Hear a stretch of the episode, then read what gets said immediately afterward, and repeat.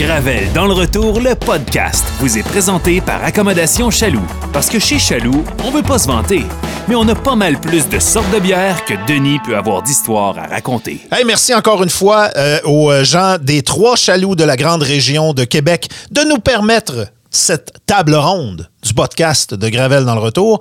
Et euh, c'est enregistré pendant le mois de février, qui est un mois à sec pour moi. Et ça n'empêche pas les gens de Chaloux de nous offrir une grande variété, oui, de bières, mais aussi de bières sans alcool, des produits qui sont de plus en plus répandus, de plus en plus variés et de plus en plus populaires. Puis ça, ça donne que les produits sont maintenant savoureux.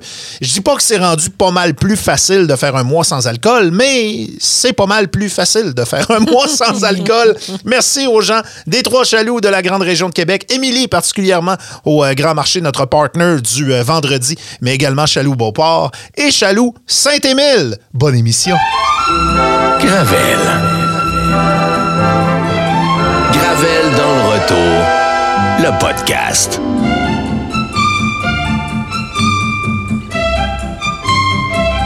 Une production Boulevard 1021. Bienvenue à cette table ronde de Gravel dans le retour. Toujours un privilège de vous avoir pour euh, jaser des grandes thématiques de l'humanité. C'est le fun, ça arrive pas souvent qu'on puisse se chanter les trois. C'est Non, mais- qu'on se croise. Là, euh, c'est le fun parce qu'on se donne du temps dans ces conversations-là. Et encore une fois, ben, on est parti avec une thématique très générale et j'ai pensé au plus grand nombre de questions possibles et j'ai tout mis ça dans le chapeau du bonheur. Euh, la thématique aujourd'hui, c'est l'enfance. Donc, l'enfance, toute catégorie confondue. On va parler de notre enfance, on va parler de l'enfance en Audrey va général. parler de la semaine passée. Euh, Audrey va nous parler Bon, de... bon, Ouais, bon, c'est- bon, bon. non, mais c'est le fun. toute jeune.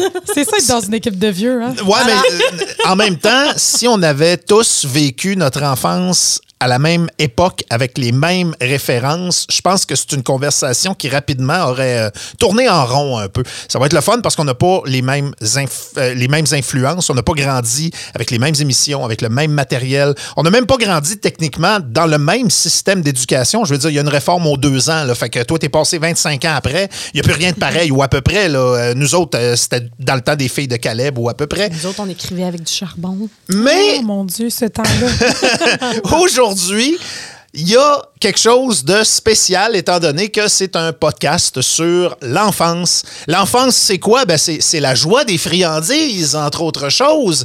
Et pendant le temps des fêtes, j'ai découvert une friandise extraordinaire, les jujubes de Harry Potter. OK, fait que Tellement- toi, t'as décidé d'enlever jouet des friandises. Ah, je suis réticente, là. Euh, OK, euh, de la façon que ça fonctionne, c'est qu'il y a une, deux, trois, quatre, cinq, six, sept, huit, neuf, dix saveurs différentes. La moitié sont supposées d'être bonnes, l'autre moitié sont supposées d'être pas bonnes. Si vous avez vu les euh, films d'Harry Potter, vous savez qu'il y a des jujubes à saveur de cire d'oreille, à saveur Le de gazon. poussière, de question. pourri, et ainsi de suite. Qui a goûté à de la cire d'oreille pour être capable de reproduire ça en Ah, c'est ju- dégueu, Ça là. m'écoeure en jelly bean dans même. Je sais une chose, c'est qu'on sera à même de juger par nous-mêmes. Et voici les règles. Je verse les jelly beans d'Harry Potter dans ce merveilleux C'est verre. sûr que t'en as assez? Vous allez Ah. piger au hasard, les yeux fermés, sans regarder.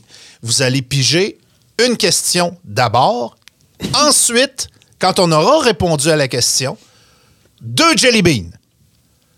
Un que vous allez manger et un que vous allez donner. Et On la personne à qui vous allez le donner va être obligée de le manger. Je peux-tu manger une question puis lire une jelly bean? Ah, Fait que non, dans le fond, non, on en pige deux, puis on a le, on a le choix de lequel on donne. Exactement, C'est le fun, je exactement. les connais très bien. Fait que tu peux donner. T'es t'es connais pour vrai? Ben, j'ai tellement joué avec. Non, mais il y en a deux que je sais vraiment parfaitement c'est lesquels. Moi, je les connais pas, puis je sais qu'il y a des pièges. Fait Ok. qu'il faut faire attention. OK. Mais euh, le but, ça va être de découvrir au Ah, fur et à mesure qu'est-ce qui est bon et qu'est-ce qui est moins bon. Fait que euh, je sais pas qui veut se lancer. Hey, pour la première question, Mais vas-y. je vais y aller parce qu'il y en a une qui était. euh, je, je voulais, je commencer smooth euh, finalement, puis après ça, on ira complètement au hasard. Le hardcore de l'enfance. Eh. Donc, je déplie la question numéro 1, qui est quand même assez simple.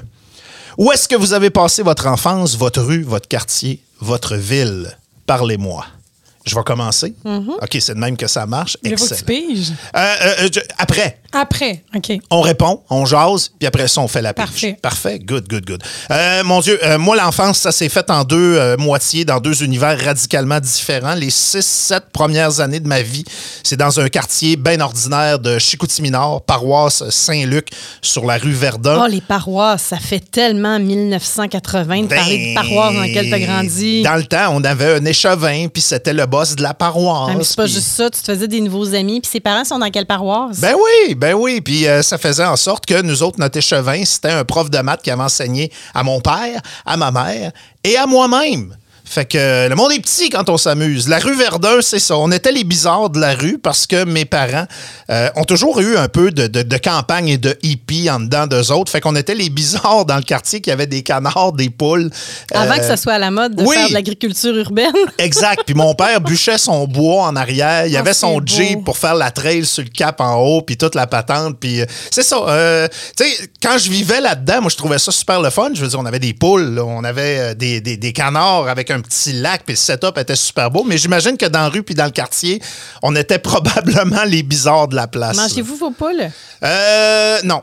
Je pense donner- pas. Non, d'abord, OK, Ouais. Non, j'étais pas très, euh, j'étais pas très porté sur les, euh, les animaux. J'avais très peu d'intérêt pour tout ça. C'était beau là, mais j'avais. jamais vu une poule pas de tête courir. Non, non, non, non, À non. part toi, non. Ça m'a traumatisé. Ah ben là, ah ben là dans ce cas-là, j'en ai vu plusieurs. Euh, puis euh, à un moment donné, euh, mes, mes parents rêvaient toujours d'avoir une maison en campagne et ainsi de suite. Puis il y a une opportunité qui s'est présentée. Fait que ma deuxième partie d'enfance, c'est dans un rang en plein bois, en pleine campagne, dans le secteur du Cap Jaseux à Saint-Fulgence. Euh, puis euh, là, c'était vraiment au milieu de nulle part. Puis là, avoir des poules, des canards, des lapins, des bœufs, des vaches et des cochons, ben là, c'était la norme. Finalement, on était peut-être ceux qui avaient le moins d'animaux dans, dans ce secteur-là. Puis c'était un secteur, puis ça, je sais que je l'ai déjà raconté à quelques reprises en ondes, mais il y avait une ligne téléphonique pour trois ou quatre maisons, puis il fallait attendre que les conversations de la maison A soient terminées avant que dans la maison B, on puisse être en mesure, nous autres, de faire nos, euh, nos téléphones. Exact. Fait que ça ressemble à ça de mon côté. Véro? Là, C'est-tu là les jelly beans ou c'est après? Non, c'est après, on Ok, jase. ouais. suivre avec les- les bonbons, C'est assez On est en simple. première round d'essai. Ouais. Je suis dans l'anticipation, faut croire. Euh, alors, moi, je m'appelle Véronique, euh, born and raised in Jonquière. Puis sans farce, là, tu sais, moi, la petite vie traditionnelle de quartier, là, depuis ma plus tendre enfance, on a eu deux déménagements, mais c'était, mettons, pour passer de l'appartement où mes parents euh, ont habité quand ils se sont mariés.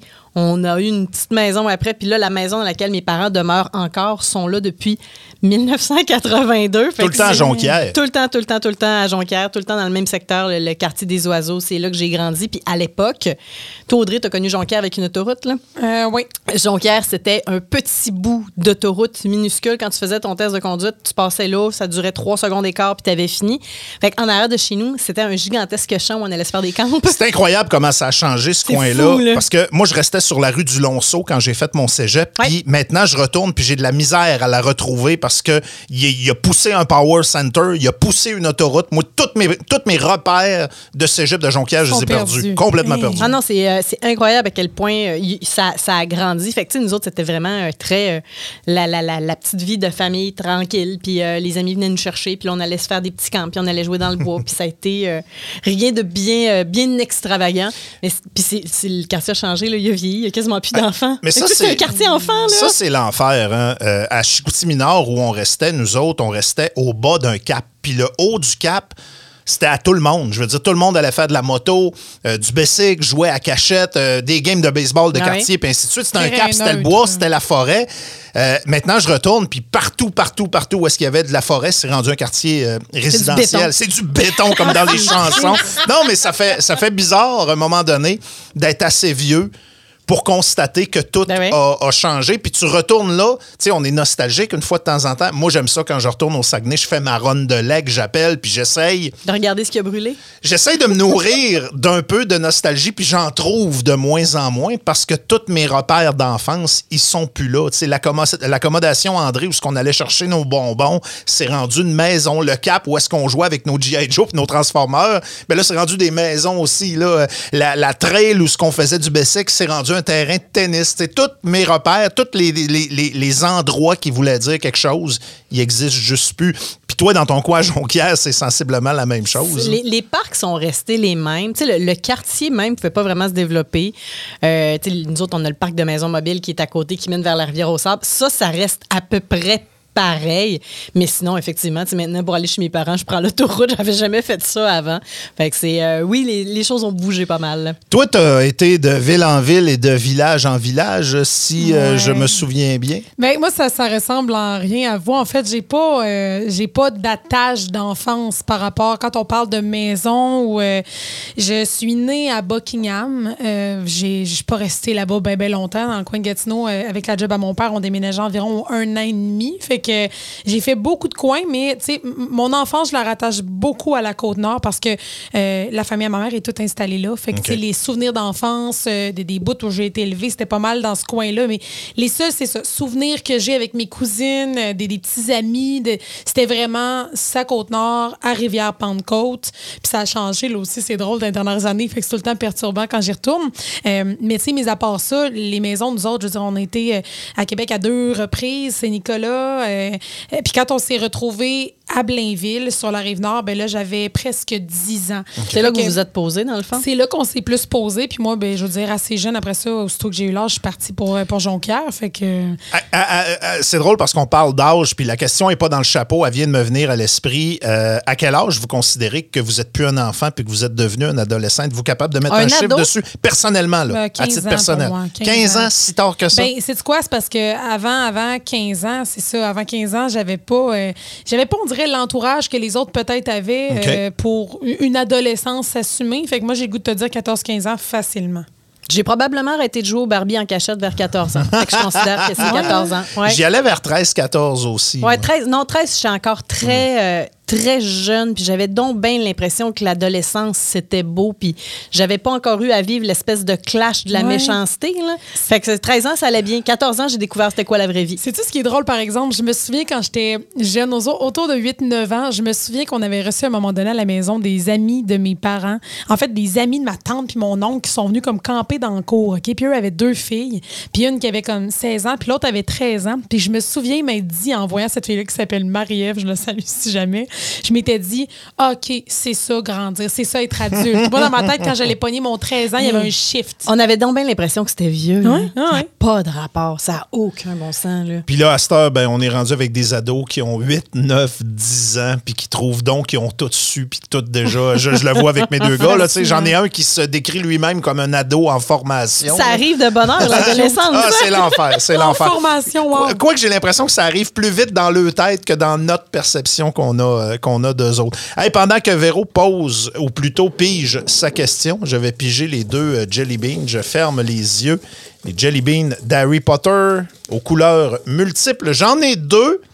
J'en ai un qui est jaune et j'en ai un qui est vert. Mon réflexe serait de garder le vert pour moi. Ça fit avec ton chandail. T'as-tu fait exprès? Là, tu t'enlignes vers moi, tu peux aller vers Ça Véro, hein. fit avec mon euh, chandail des euh, North Stars et le jaune euh, qui a des euh, petites taches que je qualifierais de suspectes. Je vais le donner à ma collègue Audrey Pinchot. Puis là, je dois le manger là. là. Et là, on le mange. Donc, euh, santé. Santé. Un, deux, Hey, santé, trois, en plus, tu peux go. pas savoir. Non, à l'odeur, tu le trouveras pas. Qu'est-ce que ça goûte? Hmm. C'est bon? Sweet. Il est bon aussi, le mien. Ah, tabarnache. Mais j'aurais de la misère à dire c'est lequel, mettons, en regardant sa boîte. Je- Le je- regarde pas tout de suite. Regarde Non, c'est ça. On va regarder un petit peu plus Mais tard. toi, il goûte quoi un peu? Euh, j'ai l'impression qu'il goûte euh, soit la lime ou euh, tu sais, Le j'ai l'impression qu'il fait partie des bonnes saveurs. Peut-être la pomme là, il est c'est un, c'est un c'est un goût agréable. Je suis soulagé Moi, je suis présentement. mitigée, vois-tu? Je... Ok, t'es pas sûr. dégueulasse, mais c'est vraiment... euh, c'est pas le meilleur non plus. Ah, C'est bon, c'est finalement, de la cire d'oreille, c'est pas ça. mais mais je, Ça comme quand j'étais petite. je sais qu'il y a- je sais qu'il y en a des terribles là-dedans par exemple, puis on finira bien par les poignées. J'ai aucun bonheur avec que ça. Hey, la, la question suivante sur l'enfance. Aimiez-vous l'école quand vous étiez enfant? La maternelle, l'école primaire? Hmm. Vas-y, Véro. J'adorais l'école. Euh, une aucune question- surprise, là. Je, je comprends même pas. Denis aurait pu répondre à cette question-là à ma place, Hmm. en étant capable de dire que, pardon, l'émotion, Moi, j'aimais apprendre. En fait, j'aime encore apprendre. Je pense que ça paraît. Là. Tu sais, Quand, quand je me lance dans quelque chose, c'est jamais à moitié. J'ai besoin de tout savoir, tout connaître, tout accumuler. c'est plus que t'aimes apprendre, c'est que maintenant t'aimes montrer que t'as appris. C'est fatigant. Ah, franchement! Hey, quand tu me donnes des missions, je m'arrange pour aller chercher Ah, la bonne information. Puis, tu sais, la, la fameuse joke, j'ai toujours raison. Là. Ouais. C'est pas que j'ai toujours raison. C'est pas une joke non plus. Ben, non, mais c'est pas ça. Elle valide. Quand je le sais pas, je le dis pas. Hmm. Ça m'insulte. Puis je suis même depuis très, très jeune. Puis j'ai toujours mal pris. Tu sais, quand à l'école, j'avais pas un 100% je le prenais très mal. Je le prenais personnel. J'ai une, j'ai une maman qui, est- qui est exigeante dans la vie. Mais je pense qu'au-delà de ça, je suis très exigeante aussi. Moi, tout l'apprentissage de la maternelle. maternelle, je trouvais qu'on apprenait rien. là. Moi, je jouais à des petits jeux pour faire de la peinture à doigts. Là. Niaisez-moi donc. Là. Y a-tu une année qui t'a euh, plus marqué, mettons, dans Troisième ton cycle primaire, à cause de la prof, La à cause de. à cause d'un contexte familial qui était vraiment particulier pour moi. Mon frère était à Sainte-Justine. Il était malade? Il était malade. Ouais. Fait qu'à ce moment-là, tu sais, ma, ma prof a été très importante pour moi puisque mes parents étaient plus au Saguenay. C'était elle qui était mon, mon repère, dans le fond, parce que j'étais, je restais chez une maison puis une de mes tantes. Mais vraiment, Nicole, en troisième année, là, mon Dieu, que cette femme-là a été euh, de, de, de, de bons conseils, d'un bon entourage. Tu sais, il y en a eu plusieurs. Sœur Ghislaine, j'ai une religieuse qui m'enseignait en première année. Là. Je la trouvais tellement, mais tellement géniale, tellement douce. Puis, euh, Je sais pas si c'est de même ça fonctionne, la, la nostalgie, euh, mesdemoiselles, mais tu sais, à cette heure, on dirait qu'on retient le négatif. Mettons qu'on voit un bye-bye qu'on n'aime pas, on va le retenir puis on va avoir le goût d'en parler. Quand on se souvient de nos jeunes années, ce qui nous a marqué, c'est le positif, Ah oui, je pense. trouves? Je Ah trouve, non, ben, moi, il y a du négatif aussi. Ah là. oui, mais, Oh mais oui. tu sais, les profs qui nous ont marqués de façon positive, souvent, on se souvient de leur nom, on se souvient des, euh, des circonstances, puis les moments heureux, je, je trouve, qui marquent. En tout cas, je, je peux peut-être me tromper, là. faut dire que j'ai pas eu une enfance très difficile, là, mais euh, au total tout, je trouve que la nostalgie fonctionne à, à l'envers qu'on fonctionne au quotidien. Non, puis tu sais, je trouve que les années du primaire, on, on a tellement le goût d'être vieux rapidement. Ah. Puis on se rend pas compte de la chance qu'on a. Puis Ouais. on, on vient à un âge, puis je pense que ça arrive quelque part début trentaine, habituellement, ou peut-être même mi-vingtaine, quand on a des gens plus jeunes. Hey, t'es chanceux, puis tu le sais pas encore. Hey, on a-tu pas de problème au primaire? Eh, Sérieux, Dieu, là. on hein? n'a-tu pas de problème quand t'es au primaire? Puis là, tu vois Et les gens pourtant, du secondaire, puis ils ont mais- tellement l'air cool. Ouais, Mais on voit pas la vie de même quand on on, voit est pas la vie de même Tout quand est on un est petit. drame ou à peu près. On, veut que tout aille plus vite, Ouais. qu'on soit rendu plus loin, qu'on ait plus de. Hey, on voulait plus de responsabilités. C'est niaiseux. Hein? Fais tes devoirs, puis c'est bien en masse. Là. Stresse pas avec un exposé oral, tu vas faire ça plus tard dans ta vie, jaser Eh. sans arrêt. T'aimais-tu ça l'école, Audrey? J'adorais. Ouais. J'étais vraiment, puis j'étais, j'étais vraiment bonne à l'école. Euh, Moi, vraiment jeune, en fait, ma mère m'a appris à lire, écrire. Fait que drôlement, quand j'étais. comme moi, tu t'es emmerdé en maternelle. Oh mon hein? Dieu, ça n'avait aucun bon sens. Aucun, aucun bon sens. Même première année, je veux dire honnêtement, j'ai été, je l'ai passé euh, haut la main, ça allait. Tu sais, ça allait pas assez vite. Euh, mais tu vois, ça a fait en sorte, puis Véro, je sais pas si toi c'est comme ça, mais de tout savoir aussi jeune, puis de t'emmerder à l'école aussi jeune, puis de pas te suivre les étapes. Tu développes pas de méthode de travail. T'arrives en cinquième année, là. Oh, oh, ça te rattrape, Oh, ça comme, te rentre euh, dedans. comme Alexandre Degg dans la Ligue Ouais. nationale de hockey. Là. Ouais. Ça a fait ça au secondaire, tu vois. je- je- le moment où euh, je suis passée de filles qui avaient full de facilité, qui n'avaient pas besoin de travailler, à Ouh, ils sont durs les maths de secondaire Non, 3 c'est finalement. ça. Pas même game. Euh, fait que non, c'est ça. Mais l'école a toujours été vraiment facile. Puis euh, c'est un peu euh, comme Véro à différents niveaux. J'imagine, moi, la différence, vois-tu, c'est que quand j'ai pas raison, j'ai pas l'intelligence de me la fermer. Euh, mais, mais je pense que c'est la grosse différence entre toi et moi. Sinon, ça se ressemble. Mais j'ai toujours, euh, c'est ça, j'ai toujours une soif d'apprendre constante, en fait. Avez-vous euh, avez-vous freak outé votre première journée de maternelle? Non. Non? Oh non. Non, mais j'ai jugé ceux qui freak-outaient, par exemple. OK. Genre toi? Oui, oui, oui. Moi, j'ai freaké out. Mais non, moi, je- je- les enfants qui pleuraient quand leurs parents sont venus. Je pense qu'il y en avait un, c'était Jonathan, son nom.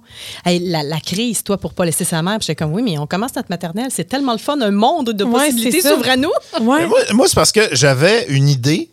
En fait, j'avais aucune idée de ce qu'allait être l'école. J'avais hâte d'aller à l'école. J'avais hâte d'être un grand garçon, mais Toi, t'es jamais allé à la garderie? je, je- pas de garderie. Ah, ben là. J'étais, euh, ma mère était à la maison, puis euh, elle me l'avait expliqué. C'est pas de sa faute à elle, c'est que des fois je je suis lunatique un peu, encore aujourd'hui. Fait qu'imagine dans le temps.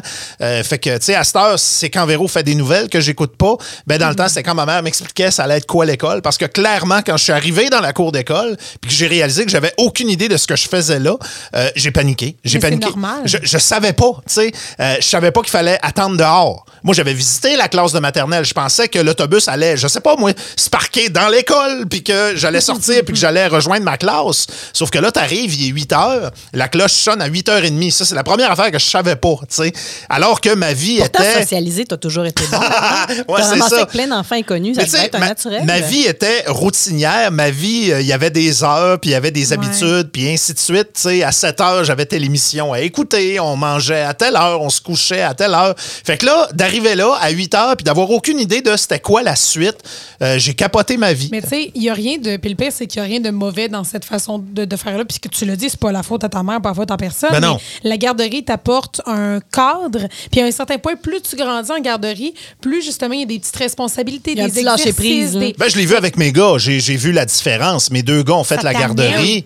Puis j'étais très nerveux de la première journée euh, de maternelle. Puis finalement, j'étais le plus stressé parce que ça a bien été avec les deux. Mais oui, t'es déjà habitué à Ouais. ça. Toi, t'as fait, toi, t'as fait de la garderie? Oui. Oh, Véro, t'en as-tu fait? Très, très, très brièvement. OK. Mais j'en ai fait. OK. Puis, pour moi, j'avais donc ben hâte. là. Je jouais à l'école quand j'étais chez mes parents. Que, le, le bout que toi, tu comprenais pas, moi, j'avais hâte. là. C'est un point commun qu'on a. Euh, moi aussi, euh, parce que j'avais soif de ça, apprendre à lire, apprendre à écrire, c'est arrivé rapidement. J'avais beaucoup de notions euh, chez nous, avant même de prendre la maternelle. Je savais lire, puis au point où on m'a fait passer des examens, puis euh, moi, j'ai sauté une année. Ah, tu vois, moi, on me l'a propo- on l'a proposé à mes parents. À deux reprises, mes parents ont refusé. C'était à mode dans ce temps-là. Hein. Euh, moi, dans ma partout. classe, ouais, mais dans ma classe à Saint-Fulgence, dans ce temps-là, on était trois. Euh, avoir sauté une année. Je me souviens, puis, euh, tu sais, euh, à un moment donné, tu penses que tu es unique, puis que tu le seul à avoir fait ça. Puis à un moment donné, tu te rends compte, ben non, c'est quand même assez fréquent. Mais euh, moi, ça m'a donné, je pense que ça m'a donné une insécurité que je garde encore un peu aujourd'hui, parce que si j'avais, tu sais, j'avais les notions de base, apprendre à lire, apprendre à compter, apprendre à écrire et ainsi de suite, mais au niveau appelons ça de la maturité de vivre en groupe, là, euh, là, là, le gap d'âge, là, il m'a fessé quand j'ai commencé. Quand j'ai passé de ma classe de première année à ma classe de deuxième année, là, je suis devenu ultra insécure. Puis le reste de mon primaire, C'est quelle année que tu as passé? j'ai passé ma première année. Oh mon Dieu, OK. Ouais, je C'est de la l'intégration. J'ai, fait ma maternelle, j'ai fait peut-être un mois dans ma classe de première année, puis après ça, ils m'ont En switché deuxième. en, en deuxième année, puis euh, j'ai trouvé ça euh, j'ai trouvé ça rough. Puis, tu sais, t'arrives, t'es, t'es, t'es, t'es- t'es comme ciblé, là, entre guillemets, Ben oui. t'es plus jeune que les autres, puis là, t'es présenté comme tel, puis toi, ben, t'es habitué de faire des beaux dessins pour ta maman, fait que là, tu te mets à faire des beaux dessins pour ta professeure, puis là, t'es, t'es fier quand t'as des bonnes notes, puis tu veux les montrer à tes amis, puis tout ça, puis là, j'ai je voyais aux réactions autour de moi que les règles avaient changé. Là. Tu sais, vivre en groupe, c'est pas comme vivre avec sa sœur puis sa mère dans une maison. Là. Fait que le petit euh, Denis qui était très extraverti, à la limite de la maladresse, là, je me suis refermé comme une huître. Puis euh, il a fallu que je trouve une autre façon. Puis c'est arrivé beaucoup plus tard quand on a déménagé à, à Saint-Fulgence. J'ai comme fait, OK, j'ai l'opportunité de repartir sur de nouvelles bases. Fait que je me suis battu à ma première journée d'école. Oh. Puis c'était vraiment juste pour. Tu sais, on est niaiseux. La loi de la jungle. Oui, on est niaiseux, on est bébé. Puis je me disais, ben, euh, c'est c'est peut-être une façon de me faire remarquer positivement euh, dans, dans un, dans un groupe de jeunes. Fait que j'ai j'ai initié la, la, la bagarre. J'ai quasiment innocent, fait exprès. hein. Oh, on est compl- vraiment innocent. Ah. Quand on- Rétroactivement, je te dirais c'était donc bien stupide, mais sur le coup, j'avais l'impression d'avoir trouvé la clé de l'énigme. là. J'avais l'impression d'être un génie, d'avoir pensé à ça. Ben oui. Alors qu'on est tellement méchant en plus quand on est jeune. Ah, quand, on, quand on trouve le, le maillon faible, nous autres, c'était Joël Crotte de nez. On avait découvert que le petit gars mangeait ses crottes de nez. Fait que lui, il Ben se oui. faisait écœurer. Mais tu sais, avec le recul, souvent les plus faibles sur lesquels on frappait, là, euh, la raison pour laquelle il y avait l'air des plus faibles, c'est que chez eux, il y avait des problèmes. Ben Il y avait une fille avec qui on était à l'école, on n'arrêtait pas de rire d'elle parce qu'elle avait pas l'air propre, elle était habillée tout croche, puis elle Ben avait oui. tout le temps de quoi de péter. C'est sûr que cette petite fille-là se faisait battre chez eux. Mais euh, tu le sais pas quand Dieu. tu es en deuxième, Ben non. troisième, quatrième année. Là. Tu sais, à Saint-Fulgence, tout le monde se connaît, puis tout le monde était sur la même run d'autobus. Fait qu'on voyait les maisons de tout le monde. Puis celui qui arrivait avec une veste sale, qui restait dans une maison tout croche, La on- cible. on l'appelait le rat d'égout, tu sais. Parce qu'on était terrible. des. tu sais, on était des flots, on était, on était fucking méchants. Le pire, c'est que je ne sais pas à quel âge j'ai eu cette conscience-là. Ouais. C'est arrivé vraiment plus tard parce que, tu sais, le, le principe de cibler des faibles, tu le fais au secondaire, tu le fais au cégep, ça arrive même encore à l'université Si- une fois de temps ben, en temps. Regarde, on va tester avec quelqu'un d'une autre génération. Étiez-vous méchant, vous autres? Ah, ben, c'était moins pire un Ah, peu. non, mais ça, ça traverse les générations. Malheureusement, Moi, hein. j'ai été Ça fait partie de en l'évolution. fait, C'est. Non, mais j'ai été cible. Ça, ça- c'est vraiment, c'est exactement ça. Ça fait partie de l'évolution. Puis, c'est quoi? Je me, je me compte tellement chanceuse d'avoir eu les parents que j'ai qui ont pris le temps de m'expliquer la méchanceté humaine, Ouais. même à un Qu'est-ce jeune âge. Oui, puis de prendre soin des gens qui étaient mis à l'écart. Fait que moi aussi, je me ramassais mise à l'écart parce que j'étais avec ceux qui l'étaient. C'est c'est probablement le bout où justement tu, tu sers de cible, que tu prends conscience de ce que ça a pu faire quand tu été avec une gang puis que tu as pu rire de quelqu'un ou peu importe. Moi, il y a des gens qui ont pris soin de moi, puis je me souviens encore des noms. C'est Julie Tremblay, François Pedneau. Ça, c'était du beau monde cool à l'école. Puis ils m'ont comme pris sous leur aile, chacun à leur façon. Tu sais, Julie, je me, je me souviens, c'était la belle-fille de l'école. Puis elle trouvait que je faisais pitié, puis je me faisais écœurer. Fait que on restait dans le même coin. Elle a commencé à marcher avec moi. On marchait à l'école ensemble.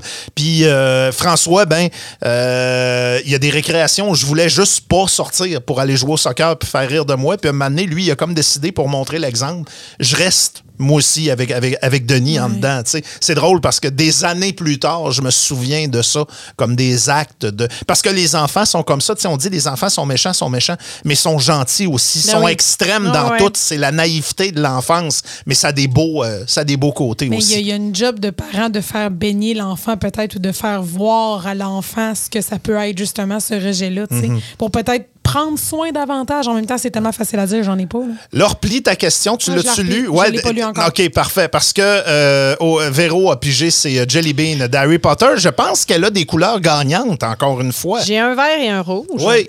Tantôt, Denis. C'est pas le même vert que tantôt. C'est pas le même Non. vert. Je vais y aller pour le rouge, je te donne le vert. Tu me donnes le vert. C'est ton jeu. Merci. Ça, euh, ça, ça sent le savon à plein nez. Ça, si ça j'ai à gager, là. Ben, si gazon, sinon. gazon ou savon, je vais te le dire tout de suite au goût. Toi, Véro, comment C'est ça, c'est va? cerise, toi. La cerise chimique.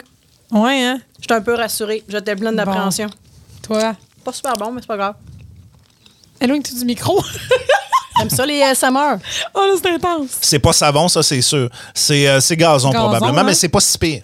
C'est Ben. pas si pire. Hein, tu n'as mangé du gazon quand tu t'es fait écœurer à l'école? oui, c'est ça, je suis habitué. tu parles de beaux souvenirs du primaire. Non, euh, je pense qu'à date, on est tombé sur des, euh, des choix safe pour euh, notre choix de, de jujube. On verra si Audrey va faire pire. La prochaine question, Audrey, tu l'as pigé? Que vouliez-vous devenir quand vous étiez enfant? Oh mon Dieu Seigneur.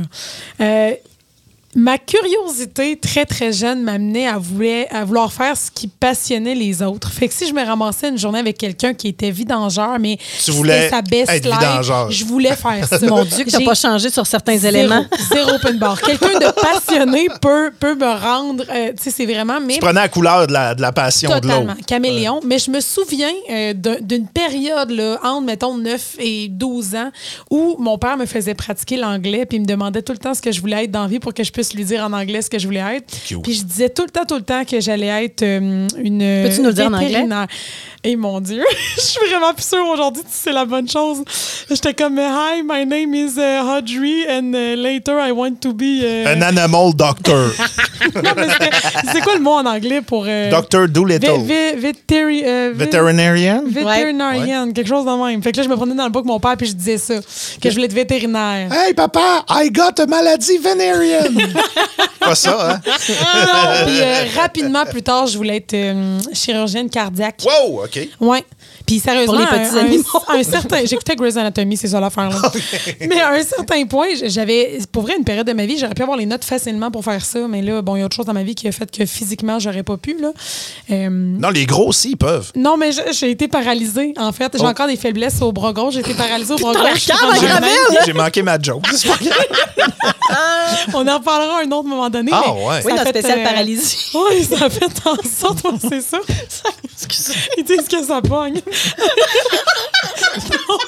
Non, mais sérieux, j'ai fait des bons chiffres en- dans mon entrevue avec le petit Jérémy. Si tu veux, Franchement, arrête. je, je peux, on peut en parler pendant une heure Je si refuse. J'entends pas ça. Coupe, coupe, coupe, coupe, coupe. garde ça, garde ça, garde ça. Il est capable de rire.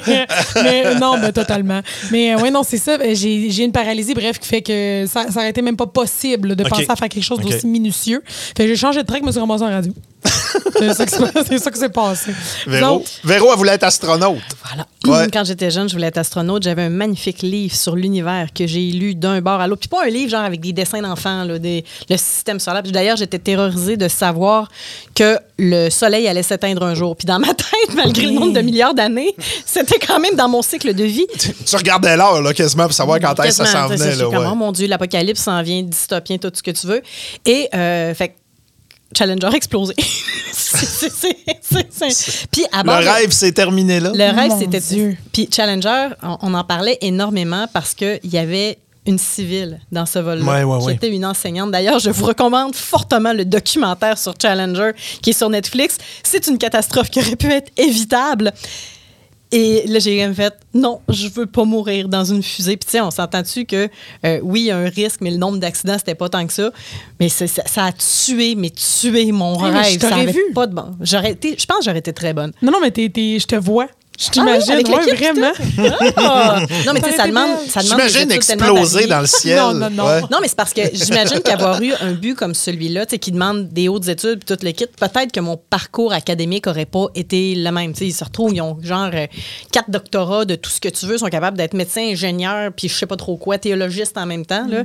Fait que ça aurait pas été pareil, mais ça, là, ça a vraiment été mon rêve pendant de nombreuses années. Puis après ça, j'ai fait comme tout le monde, tous les jobs possibles et inimaginables. J'ai dit, ah, je vais être, euh, je vais me- m'occuper des yeux, je vais faire de l'affaire. Mais tu sais, c'était jamais rien d'aussi sérieux que Et mon rêve de devenir change, astronaute. hein, ça n'a pas de sens. Hey, c'est là, moi, que je vais aller complètement à contre-courant. Je me souviens pas d'avoir voulu faire autre chose que de la radio. Mais ça a déclenché quand, ça? Euh, je- je- je- je- la musique a toujours été présente chez nous, Ouais. beaucoup, beaucoup, beaucoup. Puis moi, appeler à la radio pour demander une toune, puis la toune a joué, puis il disait ton nom. Moi, ça, c'était le tour de magicien le plus impressionnant. Ah, ben moi aussi, j'appelais. J'appelais? Ben J'osais oui. pas appeler. Ben Ah, moi, voyons j'appelais donc. pour vrai. Ben trop gêné, je faisais appeler. Quand on, ben, mes parents voulaient pas appeler. Fait que quand on se faisait garder, on, on mettait de la pression sur le gardien. Il disait, hey, appelle, puis demande tel tune, demande tel tune. Puis des fois, il le faisait. Puis je me souviens d'une fois que ça avait marché. Puis regarde, on était fous comme de la marde. C'était OAM, CGMT, Radio 142, demande spéciale avec Hélène Girard. Puis à un moment donné, euh, le gardien, il avait appelé, puis il avait joué la tune. Puis euh, euh, mon Dieu, moi, c'était comme si David Copperfield venait de faire disparaître les chutes Niagara. J'ai toujours été fasciné par ça. Et, tu sais, des fois, les cadeaux qui nous touchent le plus, c'est pas nécessairement les cadeaux qui ont coûté le plus cher. Quand mon père, pour mes cinq ans, l'année de mes cinq ans, à Noël, m'avait fait pendant plusieurs mois une cassette avec mes tunes préférées, toutes TP, une en arrière de l'autre Hey, ça, c'est un travail de moine il de faire était, ça à il, était, l'époque. il était resté, puis t'en es pas conscient, t'es, t'es un gamin, là, tu sais, mais il était resté pendant des soirs, le doigt sur le pose du lecteur cassette pour quand l'animateur ou l'animatrice allait se farmer à boire. À condition qu'il tape pas l'intro, sinon ça gâchait la non, non, non, non, mais moi, ma cassette, là, c'est ça. Là, des fois, il manque les intros Ah, des tunes. Oui, oui, oui. Puis écoute, je me souviens de cette cassette-là par cœur encore aujourd'hui. C'est le plus beau cadeau de Noël que j'ai jamais eu de ma vie. Je, non, la cassette a rendu l'âme au fil des, euh, des années. Euh, c'est- pas éternel, hein, du ruban magnétique, ça a de l'air. Oh. Mais euh, non, je sais que j'ai déjà voulu être professeur peut-être pendant une couple de jours. Tu sais, moi, l'idée de- d'être avec des jeunes puis de, de, de transmettre, compter ouais. des choses, puis tout ça, j'aurais aimé ça, mais pour vrai de mémoire, la, radio m'a toujours suffisamment fasciné pour que à chaque fois qu'on me proposait d'autres choses, je me souviens de ma grand-mère qui me disait ben là, t'as des notes, hein, tu devrais être avocat, tu devrais être médecin, mais ça me disait rien. Moi, mon rêve de radio a été assassiné, j'avais 12 ans. Puis ça, ça a pris des années avant que ça revienne. Je l'ai déjà compté, en cette histoire-là. Pas sûr. J'ai parti la radio étudiante à mon école primaire. Mais il faut ouais. s'entendre Ah, qu'une ouais. école primaire, hey, l'école Saint-Luc, tu avais deux classes de première année, deux classes de deuxième, puis comme ça jusqu'en sixième année. Puis tes récréations étaient dehors. Fait on- il n'y en avait pas de radio étudiante. C'était un fantasme qui devait découler de la, de la télévision. Fait qu'on avait un petit moment avant le début des classes où on pouvait faire une petite annonce puis on mettait une chanson. Et euh, en tant que fille controversée qui a travaillé pendant des années pour une radio poubelle, j'ai fait fermer la radio étudiante après avoir joué le très euh, litigieux Luc de la Rochelière et sa chanson euh, C'était Cash City qui disait tout le monde fait le même rêve porno de se tenir Oui, la main. oui, c'était qu'il y trop. avait rêve porno, c'était, ça a été trop pour la direction de l'école. Oh mon Dieu. que qui a c'est choisi de mettre fin aux activités de notre euh, radio étudiante après seulement quelques semaines de vie. Véro la cochonne. Ouais. un si jeune Ouais, moi, j'ai décidé de, de- de- de prendre l'esprit de jeunes enfants puis de le rendre tordu à cause Hey, de c'est ça. spécial. Je vous écoute. Moi, j'ai jamais pensé à la radio. Jamais, jamais? Jamais dans jamais. Moi, a- après euh, chirurgienne cardiaque, là, gardienne de prison. Bon, ben après oui. ça, psychologue. Il y a un fil conducteur. Non, mais En fait, tout ça un peu avec nous. c'est- non, mais c'est- C'était travailler avec les gens ou dans les gens. C'était un des deux. C'est un des deux. mais j'ai jamais, jamais, jamais pensé à ça. Moi, ça a été un hasard de me ramasser en radio, littéralement. là. Un beau hasard. Bon, quand même. Ben, tu vois, même. moi, ça a été un hasard pour la suite, puis on s'en est déjà parlé, Ben là, oui. puisque j'ai pas repensé à faire de la radio Ben, c'est avant. ça. Des années, des années, à part faire des demandes Elle est spéciales. venue à toi. Audrey, t'as pigé tes deux jujubes à Harry Potter. Euh, Ah, les deux me semblent vraiment pas charmants. T'as un jaune répugnant euh, tirant sur le vert et t'as un rouge tacheté. Euh, Oui, puis c'est le tacheté qui me dérange. Ouais, non, non, euh, il y, a- y des pièges dans ce verre-là. Là. Fait que, Euh, euh, ouais. ouais, call ta shot. T'en gardes une, t'en donnes une? OK, je vais, je vais garder la rouge. Je pense que je fais quand même. euh, je pense que je vais donner le. Oh! J'étais sûre que Denis allait être celui qui allait toujours avoir aimé des ça. jujubes. Ben, je, je m'étais dit, mais là, je me dis, j'ai le goût qu'on goûte ensemble. On va se faire une Ah. petite chin de. Tu sais, Tu sais que c'est peut-être la dernière fois qu'on se fait une chin? peut-être. Oh, ça m'écoeure. C'est ça notre plaisir. Un, deux, trois, go. Ça va être drôle, ça. Oh, c'est Oh non, dégueulasse. c'est oh hein? Toi fort. aussi, c'est dégueulasse? Oh, c'est fort. Fort, fort? Fort piment, genre? Il faut toujours bien regarder. Non, mais c'est vraiment bizarre. Le premier est vraiment fort. t'as Un... Ah, c'est Ça dégueulasse. s'atténue après. OK, donc, euh... Véro, t'es en train de manger crotte de nez. C'est dégueulasse. C'est un peu c'est ça salé. que ça goûte des crottes de nez? salé. Arc. Dans mon temps, il me semble que salé. OK, j'ai jamais mangé de crottes de nez de ma vie, là. Ah, Moi, j'ai déjà goûté par C'est curiosité. ça que ça goûte? c'est dégueulasse, Ah, hein? qui c'est a goûté quoi? à ça pour créer des... ah. Mais non, mais là, tout le monde Là, a déjà là, je te, là, je te passe la boîte pour que tu dises lequel t'as pris parce que, sérieusement, je suis trop myope pour être capable de lire ça. Ah, mais oui, non, c'est impossible. T'es presbyte parce que t'es vieux. Je- en tout cas, j'ai de la misère à boire. T'as besoin de tes Oh, non, mais c'est pas une bonne idée qu'on lise ça. OK, parce que maintenant- arrête, non, mais c'est arrête, quoi? arrête. Oui. Maintenant que je l'ai lu, j'ai un Ouais. peu mal au cœur. mais ça goûtait vraiment pas mauvais. C'était quoi? C'était quoi? Verre de terre. Verre de terre? Mais ben moi, moi, dans ma tête, c'était comme un mélange de jalapeno cannelle. Là. OK. Ah, T'es sûr que c'était pas à la peine Ouais. Ah non, je te jure, il était acheté. Le seul rouge acheté, c'est vraiment verre de terre. Non, t'en as un cannelle. Ben non, ah, non, non, ben là, peut-être. Ouais. C'est verre de terre. OK, hey, euh, nouvelle question. Faisiez-vous des euh, cauchemars? Euh, euh, mon Dieu Seigneur. Oui. Moi, par exemple, c'était très, euh, très collé sur ce que je venais d'écouter à la télévision. Puis euh, l'essentiel des cauchemars que j'ai faits quand j'étais enfant, parce que mes parents me protégeaient beaucoup des images euh, épeurantes et ainsi de suite. Mais à un moment donné, euh, l'incroyable Hulk avec Lou Ferrigno, qui était une série relativement populaire quand on était jeune, il y avait un moment où Bruce Banner se transformait Ah oui. en incroyable Hulk. Et dans ce moment-là, il y avait un zoom-in sur la face et les yeux jaunes Mm-hmm. de Lou Ferrigno. Puis moi, cette, euh, cette, cette image-là a hanté plusieurs de mes nuits. Je me souviens d'avoir fait des cauchemars à cause de thriller de Michael Jackson. Ouais. Euh, encore une fois, il faut ouais. croire que les yeux jaunes, ça me revient pas. Ben là, surtout que c'était... Le, voyons, le, bout qui, le bout qui me traumatisait, c'est encore le bout avec les maudits yeux jaunes là, quand ils se virent de bord. Je pense que c'était à la fin du vidéo. Hey, pourquoi nos parents nous avaient gardés réveillés pour regarder ça? Euh, je pense qu'ils ont sabotage de nuit. je pense qu'ils ont regretté rétroactivement mais à moins que mes parents n'affirment le contraire je pense pas que j'ai été un gros faiseux de de cauchemars moi. vous autres? Pas en tout. pas en tout Ah, ouais. Hey, moi, il y en a deux que puis je, m'y ra- je me rappelle encore parce que récemment, dans la dernière année, il y en a un que j'ai refait. OK Puis C'est tellement. Je sais pas d'où ça part. Ça doit être euh, la petite anxieuse que j'ai toujours été, mais il y en a deux vraiment précis. Puis tous les détails sont encore tellement clairs dans ma tête. Le premier, on avait. Le premier chien que j'ai eu familial, OK, c'était un shih tzu. Il s'appelait Pollux. Salut. Puis Pollux- son âme vient nous parler. non, mais Pollux, ça a été mon premier vrai deuil. Là. Ah, genre, vraiment. Là. Hein? Puis, je me souviens. Attends un peu, j'ai mal suivi. C'est un, c'était- un être vivant? C'est un chien. Ah, c'est un chien. C'est un chien. C'est ton, gros deuil, c'est un, chien. OK, OK. Euh, non, mais tu sais, ça commence très Gravel. fort, là. Ceci dit. Parle-nous de caramel, Ouais, voir. c'est ça. Parce qu'il y a des questions, ces animaux de compagnie euh, dans le chapeau. Pollux, quand il était jeune, je, je me souviens que ma mère, elle avait déjà donné un bain, probablement dans un évier quelconque du garage, parce que c'est pas son genre dans l'évier de la cuisine. Mais dans mon rêve, ma mère lave Elle le met dans le broyeur. Non. oh! Tu viens de créer un autre cauchemar.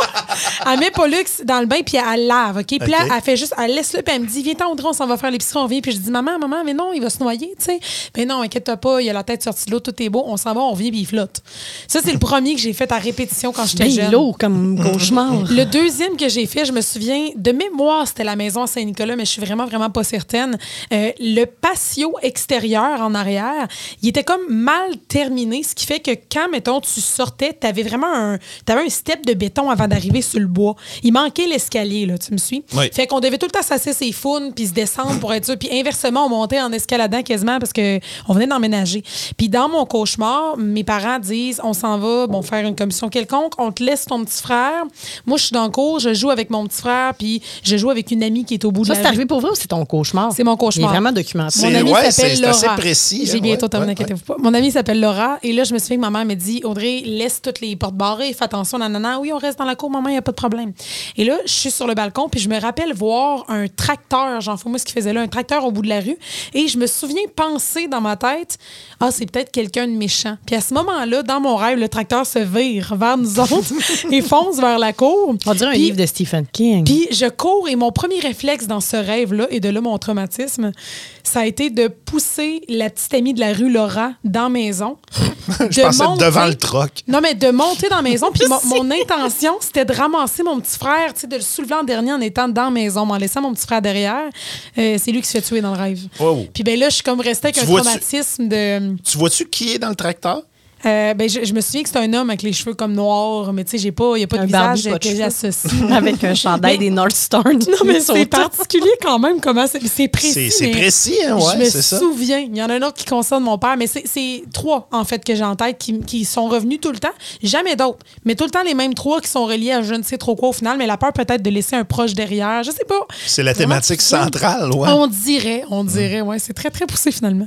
Véro. Ça ça. mon tour de, de quoi? De Des cauchemars? question? Ah non, pas en tout. J'ai jamais fait de cauchemar de ma vie. Jamais, genre non, jamais. moi, je suis une bonne dormeuse. Là. Ah, ouais. Oh oui, je- je- j'ai- en fait, tu sais, j'ai déjà fait du somnambulisme, puis je me suis déjà réveillée dans une valise remplie de brosses à cheveux. euh, je me suis déjà dans- tu sais, les- quand les parents avaient des Electrolux, là, t'avais un coffre à balayeuse. Ouais, là. ouais, ouais. J'ai déjà dormi là-dessus. Fait que, tu sais, moi, une, fois que je tombe, là, je tombe. là. Ah, c'est drôle. Il n'y a pas vraiment de, de, de cauchemars qui m'ont hanté avec autant de détails qu'Audrey. Oh, je viens de piger, je pense, euh, de la répugnance, euh, mesdemoiselles. Il y en a un qui est couleur euh, peau de cochon et l'autre semble jaune crotte de nez. Euh, ça, je mange pas ça, fait je vais le donner à Audrey. Encore, moi? Je vais me risquer sur l'autre, ouais. Oh non, là. Euh, J'ai un mauvais feeling. Ben, veux-tu qu'on parle des mauvais filets? Santé. Santé. Nos conversations sont tellement le fun, mais ça, c'est un coït interrompu avec ces bonbons-là. Là. Je refuse. Il est bon, comme ballon. Ah non, sérieux? Ouais. Ah. Mhm. Il est excellent. Toi, comment ça va? Je l'avais allé tout rond. Ah, pas bien. Ah, t'as pas voulu goûter? Euh, non, non, mais j'ai croqué une fois puis j'ai des résidus d'un dent c'était Ah, assez. c'est là. dégueulasse. C'est- Ben voyons, c'est si pire que ça. Ah non, lui, je l'ai vraiment, vraiment pas aimé. C'est pas dans ma palette. Le pire de mémoire, c'est eux pourris. La personne qui va pogner eux pourris va s'en souvenir et va être probablement marquée à vie de ça. C'est pas gentil. Celui-là était Ah. excellent. Ah, moi, c'était moyen. OK. C'était quoi? Tu Ben, l'as c'est parce que je sais plus c'est quelle teinte de verre. fait que je- Oui, c'est il, y a beaucoup, il y a beaucoup de teintes. J'aurais de la misère à Plus dire un c'est genre de jaune tendre. Là. Euh, Véro, tu nous piges une question. On poursuit notre conversation sur euh, l'enfance. Oui. ASMR. Vous écoutiez quelle musique quand vous étiez enfant? Oh yes! Oh boy. Ça, c'est le fun. Là, tu rentres quel âge là-dedans? Ben, enfant, euh, tu peux y aller, euh, je sais pas, chronologiquement, au feeling. Les premiers noms qui te viennent en tête. J'ai une grande passion pour Nathalie Simard Mm-hmm. en étant jeune, avec euh, Je parle aux animaux, puis euh, le Noël de saut de flocons, puis ces affaires-là, tellement que mes parents m'ont traîné dans des centres d'achat pour voir des euh, petits spectacles de Nathalie Hey! Simard. Oh, yes. oui. Tu sais, Nathalie Simard, je l'ai rencontrée deux fois à l'âge adulte, dont ma première entrevue quand j'ai commencé à faire de la C'est radio. vrai, c'est Après vrai. l'histoire de Guy Cloutier, puis Ben tout, oui. C'était... Fait que, tu sais, mon, mon idole d'enfance, puis je l'ai revu il y a peut-être J'ai encore pense. cette photo-là de vous Ouais. deux à quelque part dans mes, euh, dans La, mes la archives. vieille ou la plus récente, parce qu'on C'est- a repris la photo ensemble. là. Ah ouais? Ouais, Donc, parce c'est que cool. je l'ai remercié d'avoir été aussi généreuse avec la petite floune que j'étais qui faisait sa première entrevue à vie. Puis c'est une entrevue. Hey, je veux pas la réécouter. C'est c'est cauchemardesque. Mais musicalement, tu sais, ça a été la première. Puis Nathalie Simard, c'était un incontournable. J'étais abonnée au fan club de Nathalie, puis euh, je recevais mon journal, puis toute l'équipe. T'écoutais-tu, euh, c'est-tu dans le temps, ça, de- du village de de Nathalie Oui, à TV. qui est oui, hein? après, mais oui, ça a été euh, le de Nathalie, puis tourne la page, puis let's go. Puis euh, je fouillais beaucoup dans les vinyles de mes parents, mettons Gérard Lenormand, puis des affaires super dark, ça avait pas de bon sens, mais euh, du Nana Les vinyles de mes parents. Autant le Nana Mouskouri pour enfants, c'est une orange se balance que la version vraiment plus euh, sombre de Nana Mouskouri pour, euh, pour Une orange s'accroche, là. Euh, Ah, un hit, euh, ouais. Ouais, mais tu sais, euh, Soldat un ne tirait pas, c'était Gérard Lenormand, ça. C'est une histoire de guerre. T'écoutes pas ça quand t'as 6 ans sur un vinyle. Je peux pas croire, ça n'a pas de maudit bon sens. Puis, mon véritable éveil musical, c'est probablement fait en 1988, quand j'ai quitté temporairement le nid familial pour aller vivre dans la région de Montréal, où mes cousines plus vieilles écoutaient de la musique pour vrai. Fait que c'est là que j'ai découvert les Rolling Stones, c'est là que j'ai j'ai découvert un tas de musique. Et là, c'est devenu une catastrophe pour moi d'en connaître, d'en savoir, d'en écouter le plus possible. Fait que j'avais 9 ans quand euh, tout s'est mis à, à débouler pour moi. C'est à peu près dans les mêmes années que c'est fixe. Après ça, est arrivé au Oui, oui, oui. Qui était la radio rock. Ouais, euh, exactement. à l'époque, oui. Fait que ça s'est passé par là. Euh, c'est sur les vinyles de mes parents que j'ai découvert euh, les Beatles, Elvis, Elton John, Crocodile Rock. Je tripais donc ma vie là-dessus. Fait que c'était très, euh, très varié, très influencé par Musique Plus quand le câble est rentré chez nous aussi à partir de peut-être 12, 13 ans. Le câble est arrivé très tard à la maison.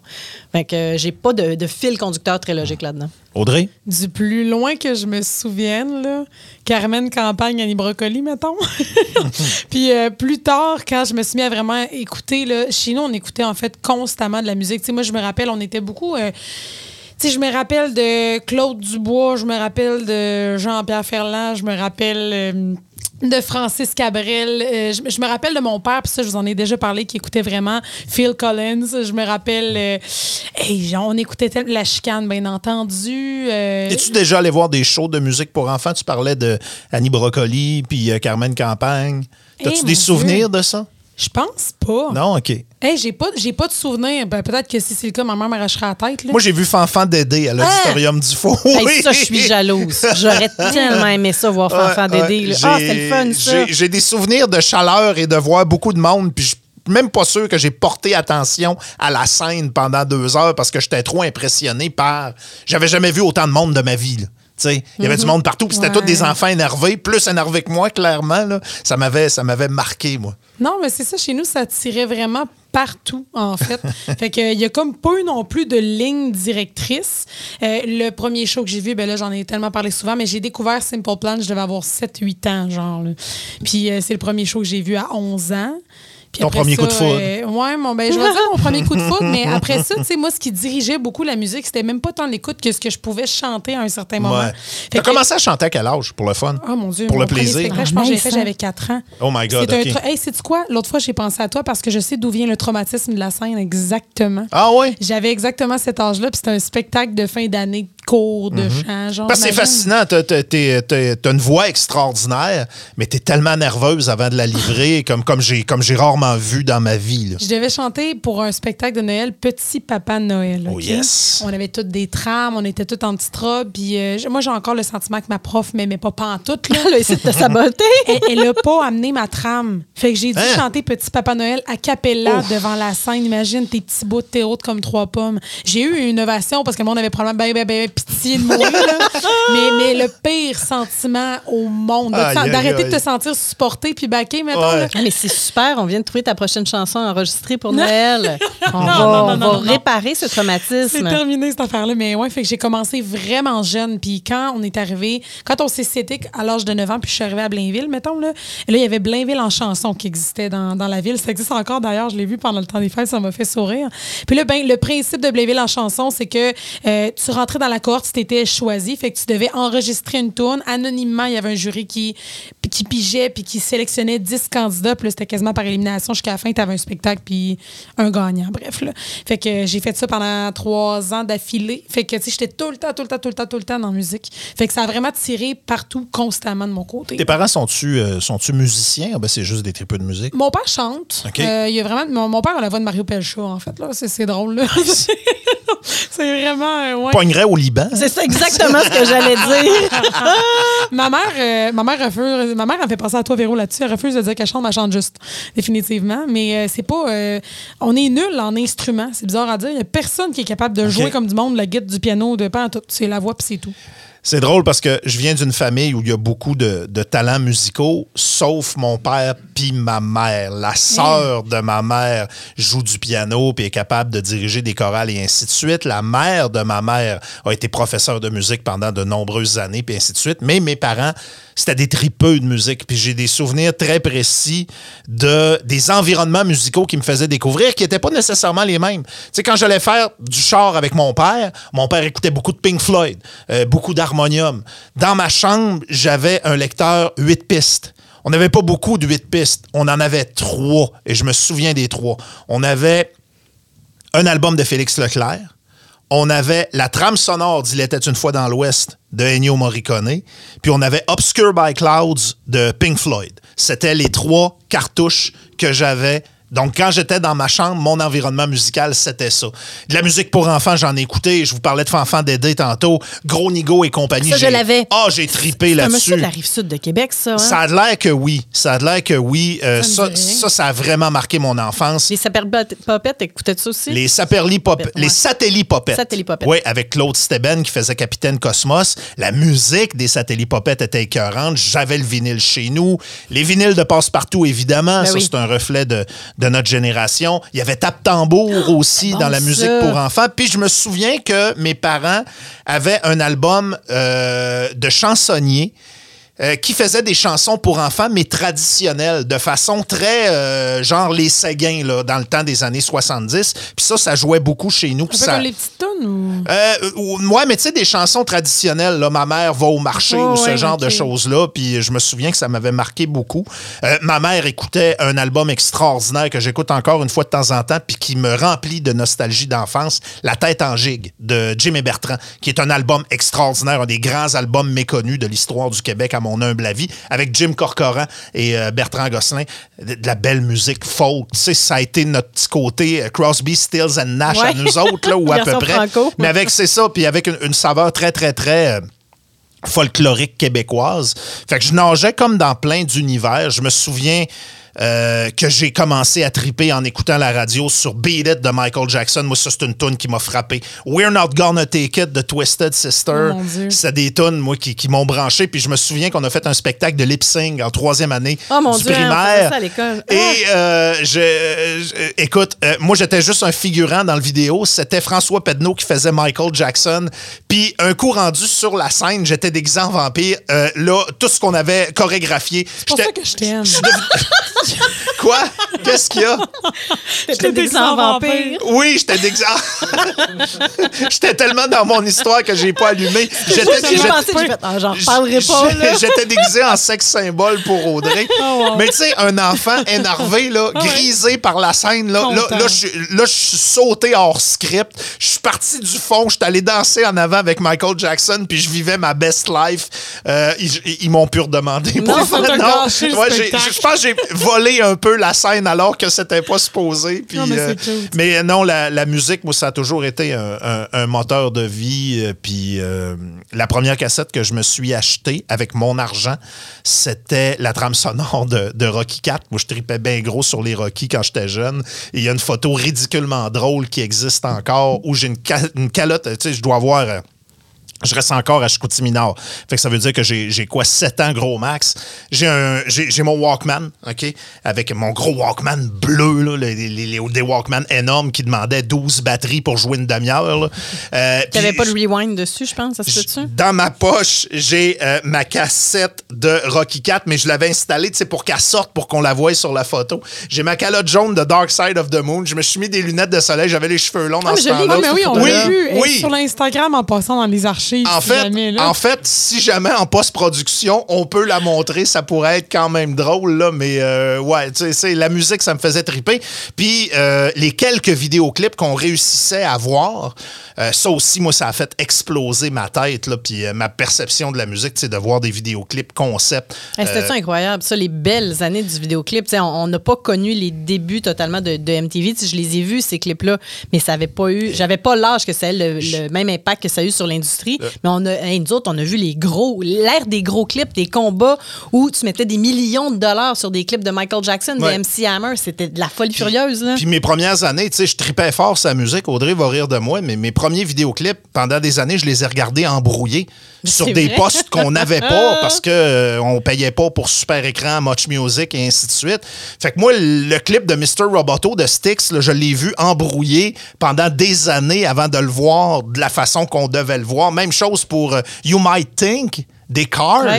avec la grosse face Avec les des animations, Oui, oui, oui, tu euh, Mais tu- tu vois- on, on était dans une décennie extraordinaire d'explosion visuelle Ouais. et, et musicale pour des kids qui étaient ouverts à ça. tu sais. moi, si j'ai à envier, je veux dire, une époque, c'est quasiment c'est la vôtre sur ça. Mm. Parce que, tu sais, moi, je, je viens d'une époque où tout est dans nos mains au niveau musical. C'est beaucoup plus facile pour Ben, vous autres. Facile, Ah mais oui. tellement facile que tu t'y perds. Puis quand Oui. je dis Ouais, j'ai puis tu pas t'en de fais ligne... pas imposer. Fait que tu Non. t'as t'as pas, euh, t'as pas de découverte nécessairement. Puis quand je dis j'ai pas de ligne directrice, j'ai écouté des albums juste de, de piano instrumental. Comme j'ai- tellement tiré dans tous les styles, mais en même temps, de certains artistes, je vais connaître juste une chanson. Mm-hmm. Puis de de d'autres, tu sais, fait que c'est- c'est. Puis de de d'autres, je vais connaître les chansons. Puis le groupe, c'est même pas quelque chose que. Fait que c'est- c'est. Il y a quelque chose de le fun là-dedans parce qu'il y a tellement d'accessibilité. Nos influences musicales à nous autres étaient limitées au vinyle que Oui. nos parents Croisait. avaient. Toi, Mais vous appréciez, par exemple, vous aviez la Oui. chance Ah oui. d'apprécier ce, que vous a- ce que vous aviez entre les mains, ce qui est peut-être pas notre cas en ce moment. Mais le point commun raison. que vous avez puis que moi j'ai pas, moi mes parents écoutaient pas tant de musique, mais écoutaient- mes parents écoutaient ce qui passait. Fait que Ouais, moi, mon ouais, ouais. éducation, elle s'est faite. J'ai été autodidacte en là. goûts musicaux. Ça a été les hits, mais ça a été de, de ramasser de la musique partout où je pouvais. C'est La Mm-hmm. Maison Columbia, pour moi, ça avait été une révélation à cause de ça. C'est le nombre d'albums que j'ai que j'ai accumulé. Là, il faut que je pige. hein. ouais, ben Ah, là, moi j'ai, moi j'ai perdu le fil. Là. Euh, non, moi je suis le dernier qui a pigé des jujubes. Fait que là, c'est ton tour de piger une question. Fait que ça veut dire que, OK, moi parfait. j'ai- Ouais, exact. Il y a une orange que j'ai achetée puis une petite maudite verte encore. c'est parce que des vertes, il y en a plusieurs teintes. hein. Puis le vert, euh, c'est la couleur de la lime, mais c'est aussi la couleur du dégueu, en général. Qu'est-ce que tu fais avec ça? Oh! Véro, tu vas regretter. Ouais, euh, Véro, Véro vient Hey, je, voulais te le dire, je voulais tellement te le dire, quoi, mais là, hein? maintenant que c'est à moi que tu me le donnes, je, vais tout- je te le dirai pas, tu ne pas. Véro donne sa verte et euh, tachetée semble avoir gardé... euh, OK. Hmm. Est-ce que, est que Véro a le verre de terre? Hein? Véro, elle vomit. Elle l'a enlevé? Mais non, t'as pas le droit, il faut les manger. C'est impossible. C'est du vomi. Elle vient d'afficher. Ben oui, mais Oh. tu triches. Non, faut les Denis, finir. Ben tu vas voyons. ramasser du vrai C'est vomi. du vomi. Ça, ça goûte. T'as-tu goûté au vomi? J'ai j'ai tout goûté au jujube. J'ai- Je les On dirait connais. une mauvaise fin de soirée. Je peux-tu voir la boîte? On dirait une mauvaise fin de soirée. Je sûre que c'est vomi. Ben oui, mais t'as pas. Tu l'as pas gardé. Non, mais voyons comment. hey, du vomi, tu gardes pas ça, ça sort! C'est exactement ce qui s'est passé. c'est de la bile, ça, tu là. viens de fucker le jeu. Oh non, j'ai pas fait quel jeu. Mais je fucké comprends. ma vie. Je comprends en même temps. Là, tu dois l'avoir de poignée les dents, c'est ça le pire. Oh, c'est Ah, dégueulasse. tu restes avec le goût, puis c'est bien bon pour toi. Fallait les garder puis manger. Oh. Ah, Bon. c'est quand même assez curieux comme goût. Là. Je change le goût, je vais mourir. Il m'en reste presque Oh, plus. Ah non, Ben je vais me prendre une bonne gorgée d'eau.